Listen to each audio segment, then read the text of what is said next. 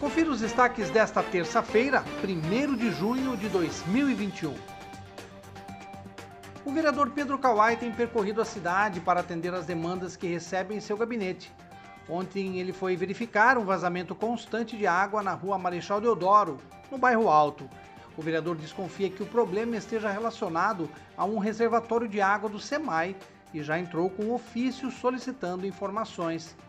Ele lembrou que estamos entrando em um período de estiagem e que cada gota de água é preciosa, principalmente se a água for tratada. A denúncia foi feita por moradores da rua Marechal Deodoro, segundo os quais o vazamento é antigo e nunca foi resolvido.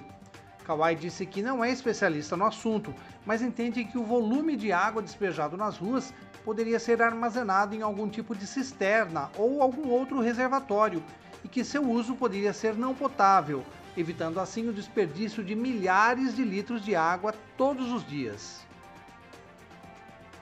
E o dia 1 de junho marca o início da campanha Junho Vermelho, criada em 2015 com o objetivo de incentivar o espírito de solidariedade junto à doação de sangue, conscientizando a população de que se trata de um ato de amor ao próximo e uma atitude que pode salvar vidas.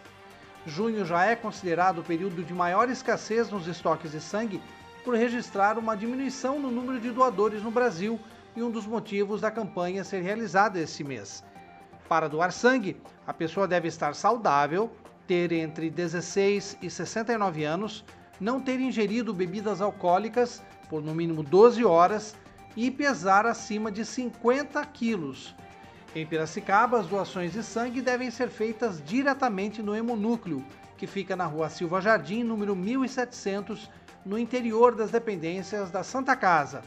O horário para as doações é das 7h30 da manhã até a 1 hora da tarde. Acompanhe os nossos podcasts pela Rádio Kawai, disponíveis no Facebook, Instagram e no Spotify.